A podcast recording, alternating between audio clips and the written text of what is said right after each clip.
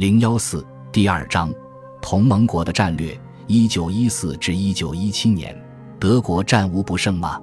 同盟国是否有望赢得一场大陆战争？尽管在一九一四年以前，很多人讨论这个问题，但答案并不简单。这场战争的政治环境包含了太多未知数，因此我们只能对获胜的概率猜测一番。有一点对德国来说是显而易见的。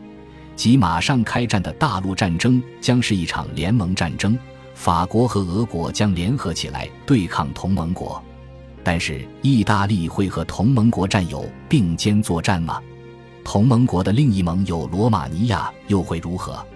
英国一直和大陆联盟撇清关系，这一次他又会如何呢？我们很难预测这些大国会采取怎样的行动。德国军队仍然相信他们能够赢得下一场战争，但面对这些不确定因素，他们也只是凭直觉自信满满。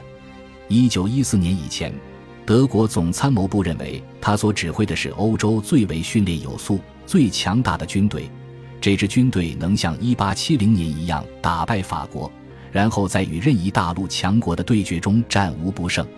尽管如此。这并不意味着德国认为胜利唾手可得，他也看到了这场战争中所包含的各种危险因素。一九一四年七月，年轻的赫尔穆特·冯·毛奇在演讲中说：“这场可怕的战争将摧毁欧洲几十年来的文化生活。”许多人也持同样的观点，其中包括接任毛奇的总参谋长埃里希·冯·法金汉。他认为，就政治而言，只有美国和日本。会从这场欧洲战争中获益。不过，德国将领都抛开政治和人道主义因素，从军事角度考虑问题。他们认为这场大陆战争虽然极具复杂和危险因素，但都是可控的。特别是和俄国及法国的两场战争，他们都是专业素质很高的军人，极度渴望投入战斗，丝毫没有逃避的念头。德国人觉得自己一定能大获全胜。而且他们认为，即使情况有所恶化，最糟糕的就是陷入僵局。一九一四年，德国人担心接下来几年其军事优势将会消失，不足以取得胜利。尤其看到俄国重新武装军队，就更为担心。